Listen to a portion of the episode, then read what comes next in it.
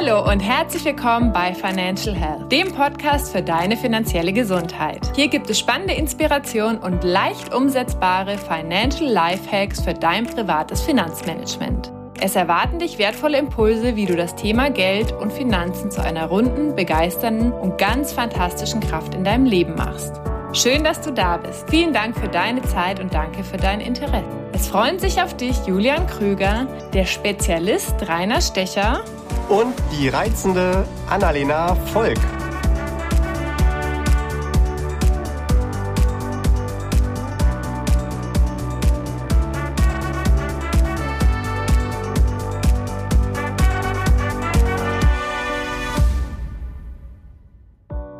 Und heute haben wir ein ganz spannendes Thema. Es geht nämlich um nachhaltig investieren und ob das empfehlenswert ist oder ein Renditekiller.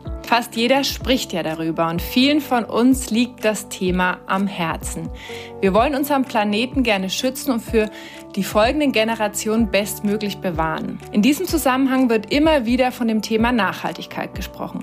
Auch im Bereich Geldanlage hält dieser Begriff immer mehr und mehr Einzug. Lieber Listener, freue dich in dieser Folge auf spannende Einblicke hinter die Kulissen zu diesem Thema. Erfahre Details, die du zum Thema grüne Geldanlagen schon immer wissen wolltest und lerne neue Facts kennen, die du noch nie gehört hast. Und neben dem Finanzexperten Julian Krüger haben wir den Spezialisten für nachhaltige Investments Rainer Stecher dabei, den ich an dieser Stelle ganz herzlich begrüßen möchte. Schön, dass du heute mit dabei bist, lieber Rainer.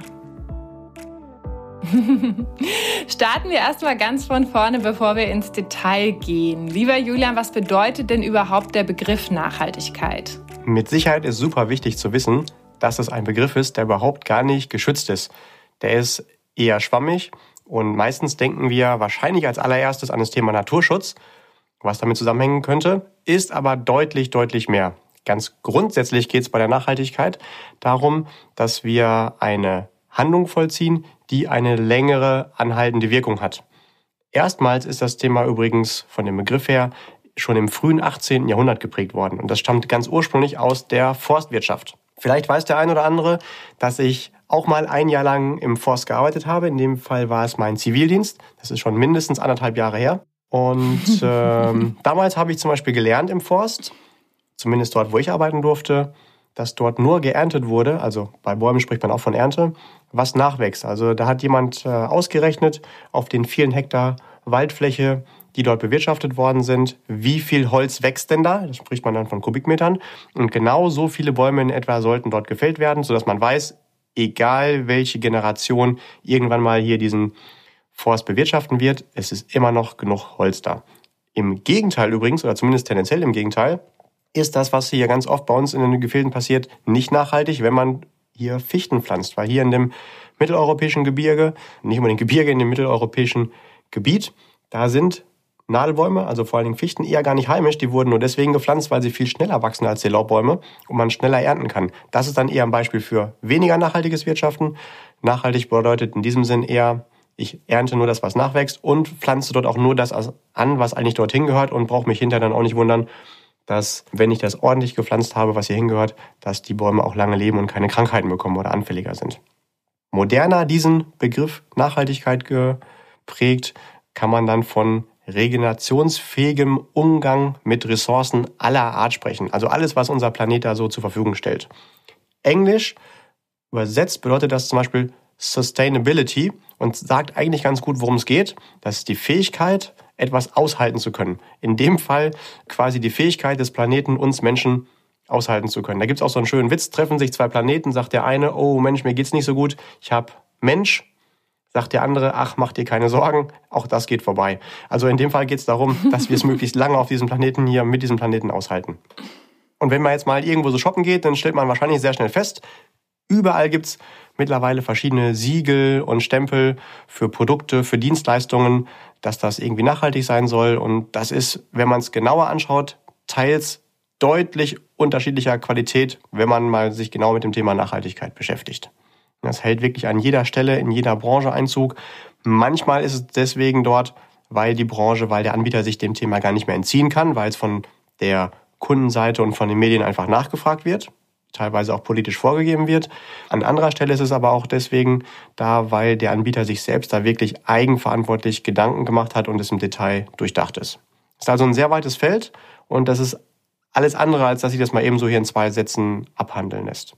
Vielleicht ganz kurz so ein Überblick dazu. Man spricht hier von drei Faktoren, die bei nachhaltigen Themen Berücksichtigung finden sollen. Das geht's, da geht es natürlich einmal um das Thema Ökologie, also ökologisch. Da bewusst Ansätze zu finden. Es geht aber auch um ökonomische Aspekte, also betriebswirtschaftliche, und es geht auch um soziale. Und aus diesen drei Faktoren, ökologisch und ökonomisch, die klingen sogar sehr ähnlich, haben aber meistens nicht so viel miteinander zu tun, und sozial, also aus diesen drei Faktoren kann man dann verschiedene Schnittmengen bilden. Wenn wir die Schnittmenge nehmen, ökologisch und ökonomisch, dann spricht man auch von lebensfähigen Faktoren. Kombinieren wir ökologisch und sozial, spricht man von lebenswert. Und die anderen beiden Punkte, sozial und ökonomisch kombiniert, da spricht man von fairen Bedingungen. In der Vorbereitung auf diesen Podcast habe ich dann mal geschaut, Mensch, gibt es vielleicht noch Synonyme für das Wort Nachhaltigkeit? Denn ich habe so ein bisschen die Befürchtung, dass jeder dritte Satz heute mindestens einmal dieses Wort beinhalten wird und das dann irgendwann schon ähm, so fast über viel wird. Aber ich habe kein Synonym finden können für das Thema Nachhaltigkeit. Also falls ihr vielleicht noch eins habt, gerne her damit. Oder falls ein Listener eins auf Lager hat, das könnt ihr uns gerne mal rüberschicken. Ich persönlich mag, um das noch abzuschließen, das Thema Nachhaltigkeit, folgende Formulierung ganz gerne. Das bedeutet, unsere heutigen Bedürfnisse zu erfüllen, ohne zu gefährden, dass zukünftige Generationen, die uns dann folgen werden, ihre Bedürfnisse befriedigen können und ohne zu gefährden, dass deren eigener Lebensstil dann auch nicht frei wählbar sein könnte. Also wir leben so, dass auch alle, die uns folgen, auch frei leben können. Was ich dann übrigens, als ich dann den Forst verlassen habe und irgendwann mal den Bereich Finanzen als Experte kennengelernt habe, aus dem Forst mitgenommen habe von dem Thema Nachhaltigkeit, ohne dass ich da früher schon wusste, dass man dieses Wort dafür verwendet. Genauso kann man seine Finanzen übrigens auch führen. Wir können also auch unser Geld so anlegen, dass wir das Ziel haben, das Geld irgendwann nicht wieder zu verfügen, also wieder weniger werden zu lassen, sondern wir nehmen von unseren Geldanlagen in unserem Depot dann nur die Erträge raus, sodass ich weiß, sollte ich irgendwann mal diesen Planeten verlassen, dann erstens, die Zeit bis dahin habe ich immer genug Geld, weil ich ja nur die Erträge rausnehme. Und zweitens, hinterlasse ich das komplett und folgende Generationen können mit dem, was ich da einmal angelegt habe, auch noch was anfangen. Das könnte man dann als nachhaltige Depotwirtschaft bezeichnen. Ja, das ist doch eine perfekte Überleitung zum Thema Finanzen, lieber Julian. Was bedeutet denn Nachhaltigkeit konkret, wenn ich das beim Anlegen meines Geldes mit berücksichtigen möchte? Der Bereich nachhaltige Geldanlagen, der hat aktuell gigantische Mittelzuflüsse. Jetzt haben wir mit Mittelzuflüsse schon wieder so einen stehenden Begriff. Also damit meint man einfach nur, dass viele Anleger gerade ihr Geld dahin bringen. Auch ich werde als Finanzexperte immer häufiger nach diesem Thema gefragt und um Rat, wie man das machen kann. Neben all den wichtigen Kriterien zum langfristigen erfolgreichen Vermögensaufbau, das haben wir auch schon in anderen Podcast-Folgen beschrieben, was da so zu berücksichtigen ist, gilt also quasi zusätzlich dieser Nachhaltigkeitsgedanke damit reinzubringen. Und wir haben eben schon gehört, weil es im allgemeinen Begriff Nachhaltigkeit keine allgemeingültigen Definitionen gibt, ist es im Speziellen beim Thema Finanzen genauso. Also auch hier gibt es keine offizielle Regularien, was so eine nachhaltige Geldanlage überhaupt erfüllen muss oder woran man sie erkennt. Und da das halt nicht geschützt ist, da kann das jeder Anbieter von Finanzprodukten auch für sich selbst bestimmen und selbst interpretieren. Das gibt natürlich viel Spielraum für verschiedenste Auslegungen. Das ist auch nicht immer unbedingt zu 100% richtig oder falsch, hat halt nur verschiedene Philosophien. Und was auf den ersten Blick vielleicht klar und deutlich aussieht, das wirft auf den zweiten Blick dann oft teilweise ganz polarisierende Fragen im Detail auf. Vielleicht können wir nachher mal so ein paar Beispiele von so Fragen auch mal sammeln, dass man mal erkennen kann, welche Fragen muss ich dann überhaupt erstmal klären, die da im Raum stehen. Ja, das hört sich gut an. Lass uns da gerne doch gleich dazu kommen. Ja, also ganz grundsätzlich zum Thema nachhaltiges Geld investieren gilt auf jeden Fall, dass es da viele Aspekte und viele Fragen gibt, die jeder Anleger für sich selbst klären sollte. Und viele dieser Punkte ganz individuell zu betrachten sind. Also das ist bei einer nicht unerheblichen Anzahl von verschiedenen als grün ausgewiesenen Anlagen gar nicht bedacht, was mir da vielleicht als Anleger wichtig ist. Also da lohnt es sich auch ein bisschen in die Tiefe zu schauen. Ja. Mhm. Ja, wir haben ja heute den Rainer da. Und Rainer, du bist ja nicht nur Fachmann in Finanzfragen, sondern auch Spezialist im Thema nachhaltiges Investieren. Und was mich und die Listener bestimmt auch erstmal interessiert, ist, wie bist du denn zu dem Thema gekommen? Also wie können wir uns dich vorstellen? Läufst du jetzt da mit Birkenstock und Batikhemd rum oder, oder wie kam es eigentlich dazu? Ja, schönes Klischee eigentlich. Ähm, nein, das ist tatsächlich nicht so dazu gekommen. Das war so, dass ich ähm, durch Zufall eine Dokumentation gesehen habe eines Abends und in dieser Dokumentation ging es um drei Sachen. Es ging um Kakao, Kaffee und Reis. Und mir war überhaupt nicht klar, zwei von diesen Dingen nutze ich nämlich durchaus, also konsumiere ich. Ich bin kein Kaffeetrinker, aber Reis und Kakao kommt durchaus vor. Und irgendwie war mir das überhaupt nicht klar, wo das so herkommt. Ich habe mir da nie Gedanken drum gemacht. Und dann haben die in dieser Dokumentation aufgezeigt, wie schlimm die Erstellungsweise, die, die Wertschöpfung, das, das Ernten von diesen Dingen ist, was da eigentlich alles hintersteckt. Sowohl an Kinderarbeit als auch an Verarmung, an wenig Geld, was in den Ländern bleibt, an schlimmen ja, Arbeitsbedingungen, die man eigentlich nicht mal Arbeitsbedingungen in unserem Sinne nennen kann, da eigentlich hinterstehen. Und wir greifen einfach nur ins Regal und nehmen dieses Produkt und nehmen das als etwas ganz Normales. Und da bin ich das erste Mal drauf gekommen, dass das offensichtlich nicht so ist und dass man sich da vielleicht doch mal ein paar Gedanken machen sollte. Natürlich nicht nur so, sondern ebenfalls so, wie Julian das auch kennt, später dann auch mal durch die ein oder andere Frage. Allerdings habe ich diese Doku lange vor diesem, diesem Trend, der im Moment äh, kommt, gesehen und bin dadurch tatsächlich auf dieses nachhaltige Thema aufmerksam geworden.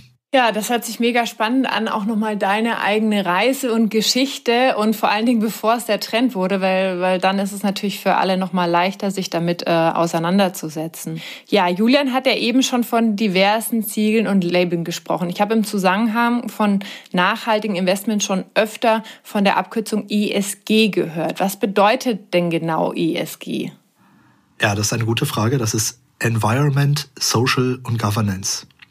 Das bedeutet eigentlich, wenn man es jetzt mal frei übersetzt, Umwelt, Soziales und Unternehmensführung.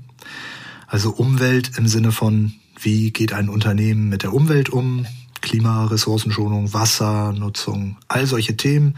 Soziales, da geht's um die Mitarbeiter, Sicherheit, Gesundheit der Mitarbeiter, demografischer Wandel, Ernährungssicherheit, natürlich dann auch noch die Lieferketten, solche Themen und Unternehmensführung. Da geht es eben um Risikomanagement, Korruption, Compliance, all solche Dinge. Also Punkte, die, Julian letztlich eben auch schon erwähnt hat. Das kann man sich eigentlich vorstellen wie so ein, wie so ein Label auf der Waschmaschine. Ne? Energieeffizienz A oder sowas, ne? A, B, C, D, E, F, G. Ich glaube, selbst Autos haben das jetzt ja immer drauf. Und auch da merkt man schon, wenn man von solchen Labels hört, Moment mal, Autos, Elektroautos immer A, auch wenn man die mit Kohlestrom füllt, normales Auto immer G, egal was für ein Sprit da reinkommt und wie viel der verbraucht oder auch mal ein bisschen besser. Da wird schon interessant, da merkt man, dass da möglicherweise nicht alles berücksichtigt ist. Und das trifft auf ESG auch zu es berücksichtigt tatsächlich nicht alles. Die UN hat das etwas umfassender definiert im SDG, Sustainable Development Goals, also nachhaltige Entwicklungsziele. Die EU schreibt außerdem Richtlinien der Nachhaltigkeit vor, die 2021 und 2022 kommen werden. Auch das ist ein guter Ansatz. Über die Umsetzungsqualität kann man, wie es in der Politik meistens so ist, streiten, denn da spielen auch immer Interessen mit. Und manchmal sind die Interessen nicht unbedingt die nachhaltigsten. So, und dann geht's jetzt natürlich darum, dass man Vermögensverwalter sucht, die tatsächlich echte, aktive und eine professionelle Auswahl bevorzugen, die da die Nachhaltigkeit berücksichtigen.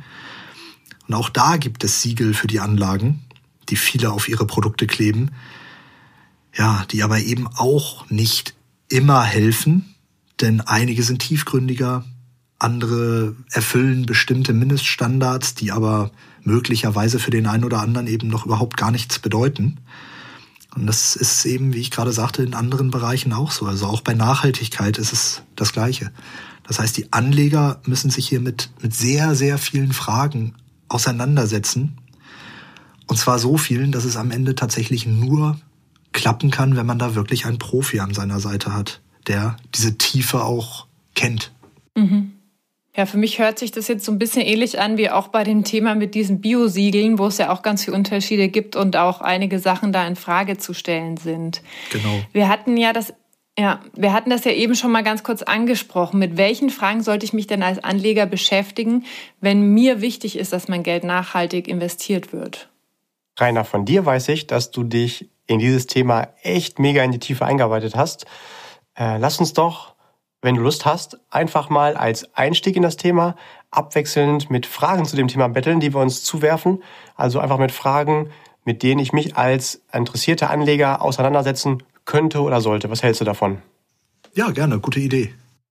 Cool, ja. Ähm, also ich glaube, dadurch wird dann relativ schnell gleich deutlich werden, wenn das funktioniert, dieses Battle, ähm, wie komplex dieses Thema dann auch in der Tiefe sein kann und dass es eben nicht egal ist, mal einfach irgendwo mein Geld anzulegen, wo ich auf den ersten Blick ein gutes Gefühl haben könnte. Dann lass uns einfach mal loslegen. Ich schmeiß mal die erste Frage in den Raum. Wenn ich ein Unternehmen finde, das im Bereich Umweltschutz aktiv ist und das ich investieren könnte, ist es dann auch nachhaltig, wenn die Mitarbeiter dort schlecht bezahlt werden und schlecht behandelt werden? Wenn ich ein Unternehmen finde, was ethisch gut aufgestellt ist, was ist, wenn da trotzdem irgendwo Kinderarbeit oder Tierversuche mit dranhängen? Kann ein Waffenproduzent nachhaltig sein, wenn er umweltschonend seine Panzer produziert, wenn er das mit Ökostrom macht und wenn er sich besonders sozial für die Mitarbeiter engagiert und vielleicht sogar einen Kindergarten für die Mitarbeiter hat, also für die Kinder der Mitarbeiter natürlich. Möchte ich an einem Kleidungshersteller beteiligt sein, der Wäsche oder Unterwäsche für Militär produziert? Ist die Beteiligung an Schulden grundsätzlich nachhaltig? Also möchte ich zum Beispiel überhaupt dann in festverzinsliche Wertpapiere investieren? Die haben zwar die schöne Sicherheit, dass die mir äh, ohne große Schwankungen Rendite geben, aber auf der anderen Seite verschuldet sich jemand dafür. Anlegen im Vergleich zum eigenen Verhalten, im Vergleich zur Haltung. Reicht das für ein gutes Gewissen aus, wenn man in eine vermeintlich grüne Anlage investiert? Oder muss ich mein Verhalten, mein, mein Leben nicht hinterfragen? Wie konsequent sollte ich da sein? Ja, der Punkt gefällt mir sehr gut. Nächste Frage. Wie sieht das aus? Möchte ich denn an Unternehmen beteiligt sein, die potenziell auch gesundheitsgefährdend sind? Also zum Beispiel der Tabak- und Zigarettenindustrie. Tja, oder vielleicht sogar Glücksspiel, ne? Auch eine gute Frage. Und Energieproduzenten. Sind Ölkonzerne eigentlich nachhaltig? Wenn sie neben dem Abbau von fossilen Brennstoffen dann auch noch Milliarden in erneuerbare Energien investieren. Also wo ist hier die Grenze? Ja, okay, dann greife ich das mit den Ressourcen mal auf.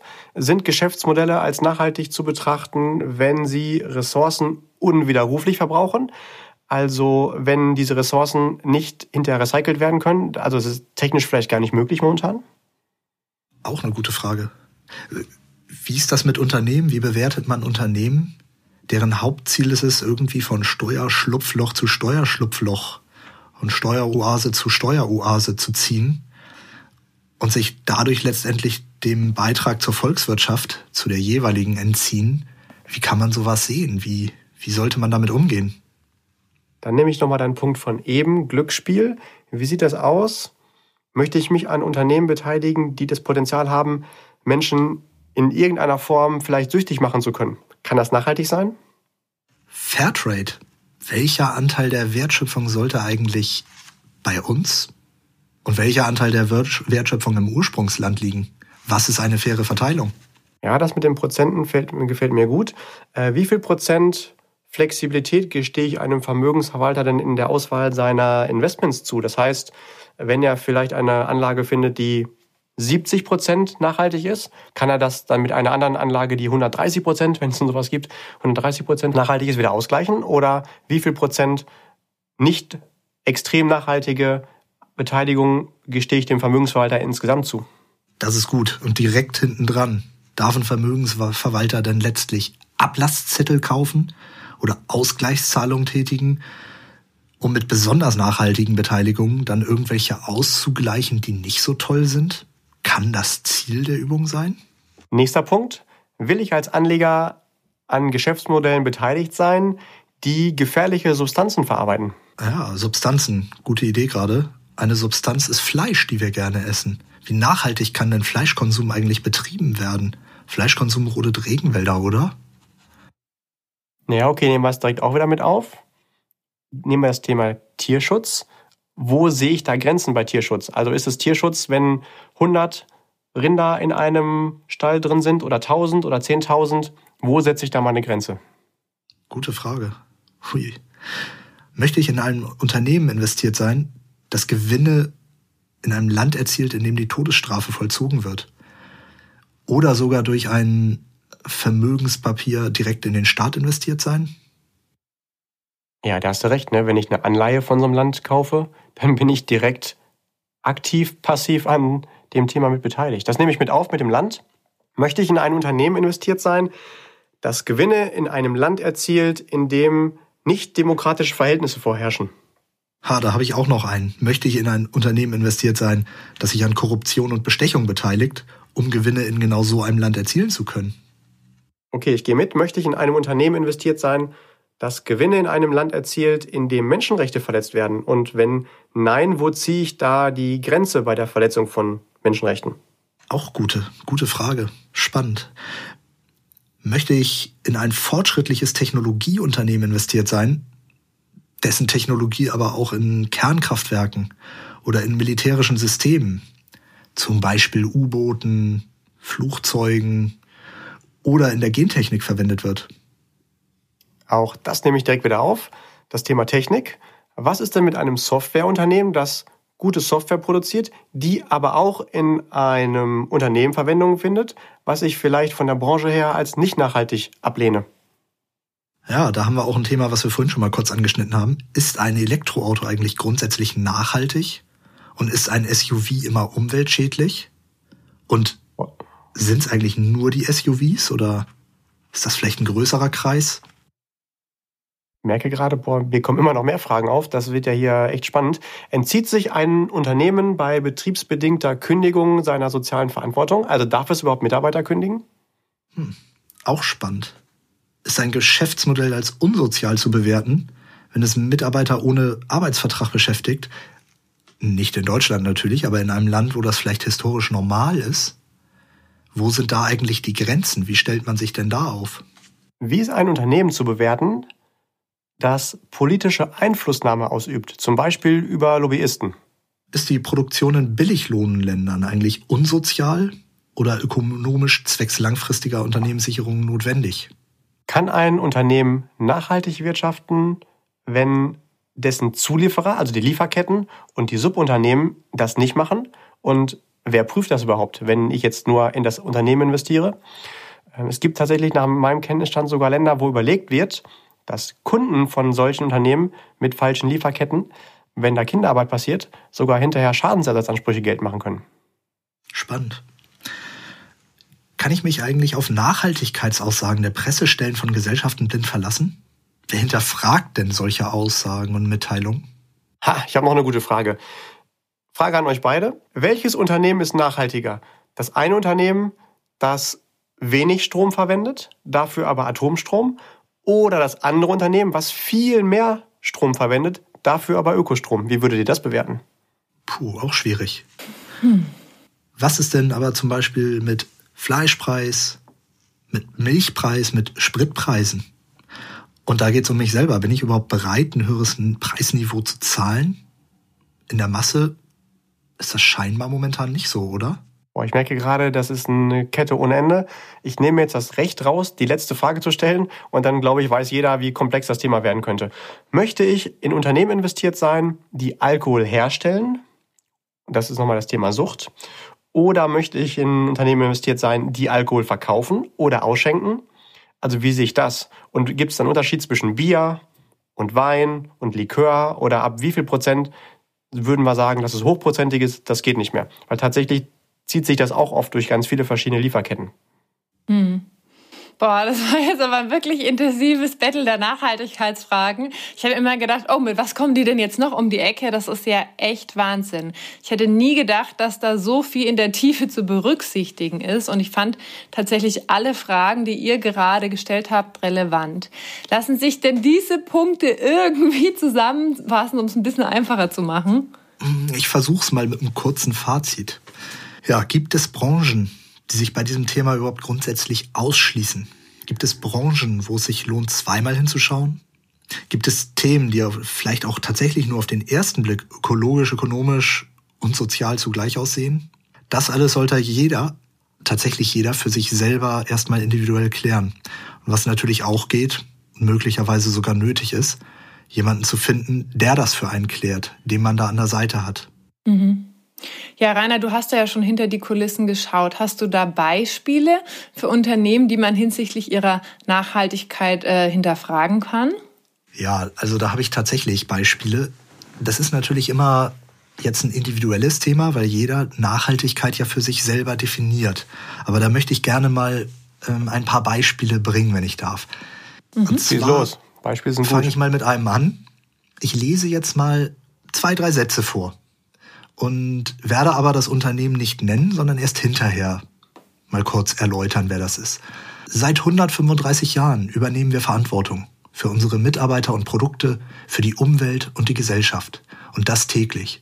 International tätig, produzierend, sind die Gesellschaften des Konzerns in ökonomische, ökologische und gesellschaftliche Rahmenbedingungen unterschiedlicher Länder und Regionen eingebunden. Das Unternehmen bekennt sich zu fairem Wettbewerb sowie rechtmäßigem, integrem, sozial und ethisch verantwortungsvollem Handeln. Nachhaltiges Wirtschaften ist von jeher ein fester Bestandteil der Geschäfts- und Produktionsprozesse und dient der langfristigen Zukunftssicherung des Unternehmens. Das war ein kurzer Auszug aus einem Geschäftsbericht. Und zwar dem Geschäftsbericht von 2019 von Rheinmetall. Krass. Vielleicht kennt nicht jeder Rheinmetall. Rheinmetall ist ein Unternehmen, die haben Autozulieferungsdinge, die bauen tolle Panzer und Waffen. Da muss man einfach nur mal bei Rheinmetall Defense schauen. Dann sieht man, was das so ist. Jetzt muss jeder für sich definieren, ob die Aussage, die ja ethisch, ökonomisch, ökologisch und sozial echt toll klingt, ob das mit dem eigenen Nachhaltigkeits Anspruch zusammenhängt. Das zweite Beispiel, was ich nennen möchte, ähm, ist ein Unternehmen, das ist in der ESG, in diesem ESG-Rating mit einem A ausgezeichnet. Das heißt, das klingt erstmal ganz toll. Das ist alles super. Der Grund dafür sind unter anderem hervorragende soziale Verhältnisse für die Mitarbeiter. So, und natürlich auch Spenden und Einbringen des Unternehmens in dem Land. Dafür kriegt man dann dieses tolle ESG-Rating. Das bedeutet, wenn ich jetzt einfach so ein ESG-Label mit dem Haken sehe, dann würde ich erstmal sagen, jo, da ist auf jeden Fall als Anlegersicht wäre das ein nachhaltiges Investment. Genau, ganz genau. Dafür ist dieses Label ja. Wenn ich mir das Unternehmen jetzt aber angucke, dann sehe ich, das ist Raytheon. Und Raytheon ist ebenfalls ein Rüstungsunternehmen, welches wieder für die eigene Definition vielleicht nicht unbedingt nachhaltig ist, vielleicht nicht unbedingt das Beste für die Welt ist. Dann haben wir noch andere Beispiele und auch die erlaube ich mir nochmal zu nennen. Es gibt ein Unternehmen, Rio Tinto, die haben eine 45.000 Jahre alte Grabstätte der Aborigines in Australien gesprengt. Ist das jetzt so super? Ich weiß es nicht. Und da geht's nur darum, ein paar äh, Ausgrabung, also keine Ausgrabung im positiven Sinne zu machen, sondern an Bodenschätze zu kommen. Dann haben wir ein anderes Beispiel. Und die wurden ursprünglich auch als nachhaltig äh, betitelt, die Rio Tinto? Oh ja, die haben ebenfalls das ESG-Label äh, A. Die sind auch Krass. gut aufgestellt. Ein anderes Beispiel ist Shell. Da denkt man eigentlich erstmal an, an so, ein, so ein Ölunternehmen. Das ist jetzt ja nicht so nachhaltig. Aber Shell investiert Milliardenbeträge jedes Jahr in nachhaltige Energien, also in neue Energiequellen, in Forschung, um einfach sich nachhaltig aufzustellen. Und auch da ist jetzt die Frage, wo erkenne ich das jetzt als nachhaltig an Oder schließe ich es aus, weil die eben noch so viel mit Öl machen. Ja, und im Kleinen haben wir das hier in Deutschland vielleicht mit einem Beispiel. Da ist Lidl. Lidl hat mal vor einiger Zeit Bio-Bananen ins Sortiment genommen. Das fand ich eigentlich eine tolle Idee. Und nach, boah, das ist nicht lange gewesen, nach ein paar Monaten sind die wieder rausgeflogen aus dem Sortiment. Und dazu hat der Vorstand von Lidl ein ganz kurzes Statement gegeben. Der hat gesagt, das wollen alle. Alle wollen, dass wir Bio-Bananen, dass wir solche Dinge im, im Sortiment haben. Aber wir haben einen Großteil dieser Bananen wegschmeißen müssen, weil die Leute es nicht kaufen. Das heißt, zwischen dem Anspruch, ich möchte etwas haben, und der Realität, ich handle dann auch so und kaufe das dann auch, auch wenn es etwas teurer ist, ist auch noch ein Unterschied. So, und dann ist es besser, so etwas nicht zu verkaufen, weil man es dann nachher nur entsorgen muss. Und das ist auch nicht nachhaltig. Hm. Da könnte man sogar sagen, ha. dass Lidl nachhaltig gehandelt hat, weil sie eben das vermeiden, Lebensmittel wegschmeißen zu müssen. Ne? Ja, verrückt. Hm. Ja, danke für die Beispiele. Ich finde, die machen das immer sehr anschaulich, was es dann auch wirklich konkret bedeutet, sowas zu bewerten bei der eigenen Auswahl. Hast du vielleicht auch ein persönliches Erlebnis oder eine persönliche Erkenntnis, die du mit uns teilen kannst in dem Kontext? Ja, das war ganz spannend.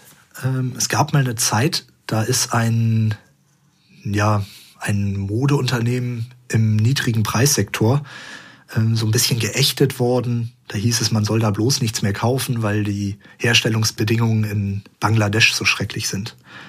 Und zu der Zeit habe ich auf Sylt einen Unternehmer getroffen, der lange ein großes ja, Modeunternehmen in Hamburg geleitet hat. Und da kennengelernt. Einfach beim Kaffee saßen wir da äh, in der Kupferkanne und haben geschnackt, kamen so ins Gespräch. Und dann kamen wir eben auch auf diesen Punkt, weil er sagte, was er tut. Und dann habe ich das angesprochen und dann sagte er, ja, und sich darum zu kümmern, da irgendwie nichts zu kaufen, das hilft überhaupt gerade mal niemandem. Habe ich gefragt, Moment, wie kann das denn sein? Wieso hilft das niemandem? Es geht doch darum, dass man da die Arbeitsbedingungen verbessert. Und dann sagt er, naja, das hat zwei Seiten. Das eine ist, wenn man da jetzt irgendjemanden zum Beispiel in Bangladesch hat, äh, der da diese Billigsachen macht, dann liegt's hauptsächlich daran, dass das die billige Baumwolle, der billige Stoff ist. Und nachmittags kommen da die teuren Sachen auf den Tisch und dann ist es halt ein anderes Unternehmen, für das da produziert wird. So, und im Zweifelsfall wird einfach eine Firma dicht gemacht, weil man die Sachen nicht mehr kauft, weil man da irgendein Unternehmen ja ausgrenzt hier in Europa, in Deutschland. Und denen in Bangladesch ist das egal. Die machen so einen Laden dicht, die schmeißen die Leute einfach raus, die haben dann einfach keine Arbeit mehr. Das heißt, hier kann man mit solchen einfachen Dingen, ich sage jetzt zum Beispiel, ich kaufe da nicht mehr, weil das zu günstig ist, das ist zu einfach und zu kurz gedacht. Und das war mir auch überhaupt nicht klar. Ich wusste nicht, dass das so umfangreich ist. Ich dachte auch tatsächlich, das würde funktionieren und musste dann feststellen, nein, diese ganzen Lieferketten, diese ganzen Themen sind viel umfangreicher, als man das manchmal denkt. Mhm. Ja, spannend auch nochmal. Danke für die, für die Geschichte. Einige Anleger nutzen ja auch gerne Nachhaltigkeits-ETFs und die sind relativ einfach zu bekommen und ja auch kostengünstig. Was kannst du denn als Spezialist in dem Thema dazu sagen, Rainer? Ja, ETFs. Also was ein ETF ist, dafür kann ich, glaube ich, da kann ich ganz kurz was zu sagen. Da empfehle ich einfach eine Folge von Julian, ETF versus Fonds. Wer das genauer wissen will, mhm. sollte sich das vielleicht anhören. Ansonsten ist es so, und das ist das, was ich in meinen Recherchen eben auch rausgefunden habe, die gibt es im Internet in der Regel von irgendwelchen Tippgebern, von irgendwelchen vermeintlichen Profis, die dann in irgendwelchen Foren vielleicht Podcasts wie wir hier oder Videos und verschiedenen Plattformen so etwas empfehlen. So, die klingen meistens gut, aber die sind erstmal ungeprüft. Das sind oberflächliche Tipps, ohne tiefe Recherche, ohne Fachwissen häufig. Und das ist echt schade, weil sich viele Anleger auf solche Aussagen verlassen, wenn das seriös klingt. Und davon gibt es tatsächlich einige, über die ich gestolpert bin. Ich nehme mal so ein, so ein Beispiel. Ich bin da, habe das natürlich auch mal versucht, habe mal geguckt, wenn ich jetzt so nachhaltig in so ein ETF sparen will, was kann ich denn da machen? Habe relativ schnell so einen Tipp gefunden, bin da reingegangen und habe das dann mal recherchiert und habe dann gesehen, puh, das ist ja interessant. wo das Geld da so landet und was das so für ein ETF ist. Erstmal war es nicht replizierend. Auch hier nochmal Verweis auf die Folge von Julian, wer das genau wissen will, was das bedeutet. Aber trotz allem waren in diesem ETF Dinge drin, die mich überrascht haben. Das ging los mit Rio Tinto, ähm, das hatten wir eben schon mal, ne? dann Petroleo, also Ölunternehmen, Schlumberger, Zulieferer für Ölunternehmen, Siemens, auch schwierig in manchen Bereichen, Komatsu, Minenbagger, Halliburton, wem das kein Begriff ist, der kann mal nach Deepwater Horizon suchen. Die, oh, die da dran beteiligt waren, sind Halliburton. Und übrigens danach auch noch ganz viel verschwiegen haben und Dinge vernichtet haben, einfach Beweise vernichtet haben. Das ist übrigens jetzt keine Mutmaßung von mir, sondern haben die selber zugegeben. So, und dann natürlich auch noch einige andere Unternehmen, die da einfach drin waren, viele andere Ölunternehmen und sonst noch was, wo ich gedacht habe, so, das, das passt jetzt aber doch gar nicht zu dem eigentlichen Gedanken der Nachhaltigkeit. Ja, und das führt dann auch direkt zu dem Punkt, dass man da wirklich sehr, sehr kritisch sein muss und so eine einfache Analyse da manchmal gar nicht hilft. Und eine tiefe Analyse, die kann ein ETF nicht, nicht bringen. Die, die ist da auch nicht gedacht. Denn eine Analyse kostet nun mal Zeit und Geld. Und dafür braucht man ein Management. Und ein ETF bildet nur etwas ab. Ein Index oder etwas ähnliches. Und daher kann ein ETF tatsächlich nachhaltiges Anlegen nur sehr, sehr schwer oder möglicherweise auch gar nicht ermöglichen und gar nicht garantieren. Das heißt, viele disqualifizieren sich da unter der Lupe oder schließen eben so viel aus, dass das Anlegen eigentlich gar nicht mehr funktioniert. Das ist also gut gemeint, aber erfüllt nicht den gewünschten Zweck. Ne? Da kann man dann eigentlich nur mit dem Kopf schütteln, wenn man sowas sieht. Das ist mir auch tatsächlich passiert, ne? als ich dann da spätestens bei Haley Burton habe ich gedacht, so das, das kann doch nicht ernst gemeint sein. Das ist doch irgendwie jetzt ein Witz. Und ich habe es mehrfach überprüft. Das ist tatsächlich so. Also ich musste selber das mehrfach überprüfen, weil ich gedacht habe, das, das kann nicht sein. So. Und das gilt natürlich auch für so Nachhaltigkeitsindizes. Denn auch das ist wieder nur ein Index. Auch da muss man schauen, was gilt da eigentlich? Heißt es dann wieder, wir kleben uns ESG irgendwie vorne drauf und sagen, ab ESG A kann ein Unternehmen dabei sein, also ab dem Label A sozusagen, also ab der relativ guten Bewertung. Und was das bedeutet, haben wir vorhin ja schon gehört. Hm. Das hört sich für mich jetzt fast so an, als ob ich gar kein Unternehmen oder gar keine dieser Anlagen wählen kann oder gar keine übrig bleibt, in die ich mit einem guten Gewissen investieren kann. Ja, also die Idee, die jetzt aufkommt, die kann ich auch schon nachvollziehen. Gleichzeitig muss man sich da aber schon auch keine Sorge machen. Ne? Also selbst bei sehr, sehr strengen Auswahlverfahren und Kriterien gibt es immer noch viele hundert Unternehmen, die da schon dann auch wirklich zum Tragen kommen könnten. Diese Auswahl welche Unternehmen das sein könnten, die sollte ich dann am besten einem Experten überlassen. Und genau das ist ja der Vorteil von einem gemanagten Investmentfonds. Denn nur ein wirklich gemanagter Investmentfonds kann auch den Einfluss ausüben, der da notwendig ist. Also zuerst einmal über die Auswahl der richtigen Unternehmen, in die investiert wird. Denn jedes Unternehmen als potenzielles Unternehmen, in das das Geld der Anleger fließt, hat auch Interesse an langfristigen Investoren. Was die überhaupt nicht wollen, ist, dass jemand damit viel Geld heute reingeht und morgen schon wieder raus. Also das ist schon deren Interesse. Und die zweite Einflussnahme, die man da als großer Investor machen kann, ist dann tatsächlich über die Stimmrechte. Also wenn man da an dem Unternehmen beteiligt ist, dann darf man halt mitbestimmen, zum Beispiel auf einer Hauptversammlung, wie Entscheidungen dann ausfallen. Und ähm, so kann halt auch direkt in dieses Management mit eingegriffen werden. Das ist übrigens genau der Grund, was ein ETF eben nicht kann. In der Regel kann so ein ETF diese Stimmrechte eben nicht ausüben. Ist ja auch logisch, weil ja niemand dafür bezahlt wird, auf diese Hauptversammlung zu gehen, weil der würde ja Kosten verursachen. Das können die also aus Kosten sich gar nicht und das wollen die auch nicht. Und dann gibt's tatsächlich aktuell schon Aktiengesellschaften, da ist der größte Anteil an diesem Gesamtunternehmen in ETFs. Also mehr als 50 Prozent. Das bedeutet aber auch, dass mehr als 50 Prozent der Stimmrechte, die es eigentlich gibt, überhaupt niemand wahrnimmt. Das kann wiederum zu einer Problematik führen, denn dann bestimmen entweder Aktionärsminderheiten, in welche Richtung es geht und äh, kleine Meinungen können dann halt dann schon große Richtungen einschlagen, die man vielleicht gar nicht so gerne hätte. Oder das Unternehmen selbst kann halt dann auch Ideen dann eher durchboxen, die sie dann selbst für richtig hält. Also das kann tatsächlich gefährlich werden. Ein ähm, anderes Beispiel kann da zum Beispiel auch sein, wenn sich niemand äh, aufmacht und die Unternehmen mal genauer überprüft, zum Beispiel auch im Bereich Governance, also der Unternehmensführung, weil da ja die Kosten eingespart werden sollen bei dem Prüfen, dann wird einfach das Anlegergeld maschinell quasi weiter ungeprüft in diese Unternehmen weitergeleitet. Ich nehme mal ein Beispiel, vielleicht hat der eine oder andere das noch vor Augen. Äh, vor einiger Zeit gab es ein Unternehmen mit dem Namen Wirecard. Da kam heraus, dass, ja, nehmen wir mal das Thema Governance, dass das nicht ganz so schön geführt wurde, wie es eigentlich ähm, dargestellt wurde. Ganz vorsichtig formuliert. Und ähm, wenn ich jetzt in einem Index investiert gewesen bin oder einem ETF, der einfach in diesem Bereich investiert, dann bin ich selbst dabei gewesen. Das prüft keiner.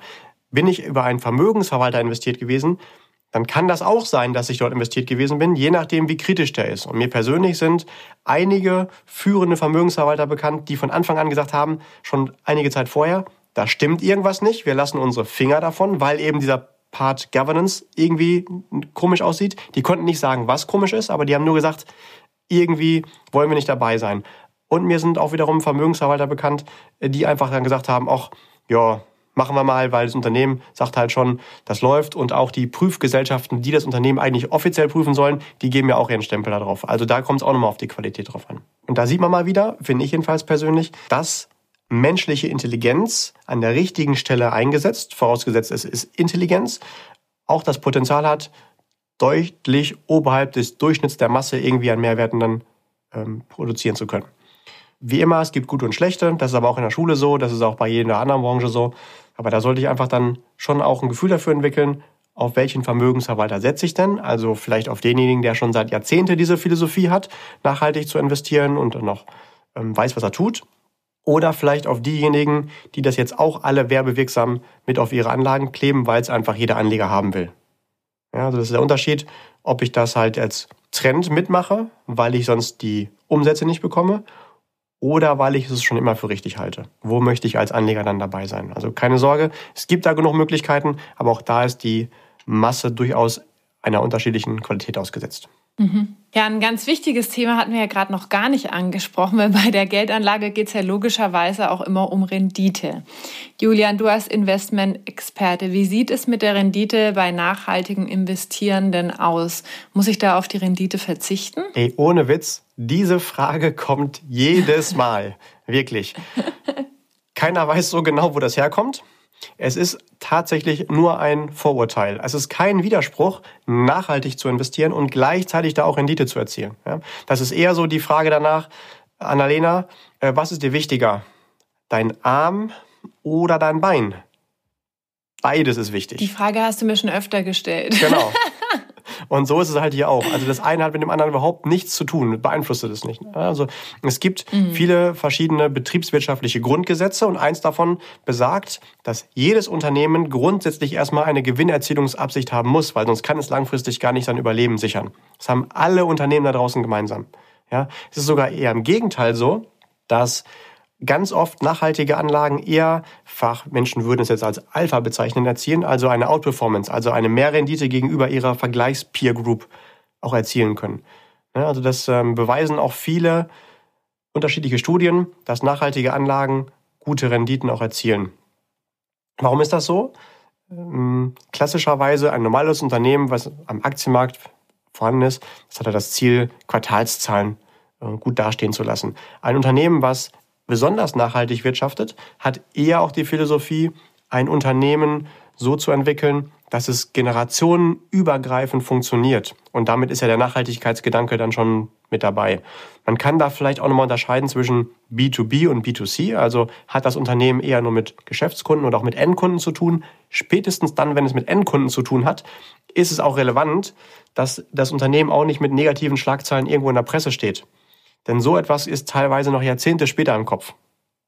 Das kann sich ein Unternehmen gar nicht erlauben. Also alleine aus eigenem langfristigen Erfolgsinteresse müssen sich viele Unternehmen, gerade wenn sie mit dem Konsumer am Ende zu tun haben, nachhaltig aufstellen.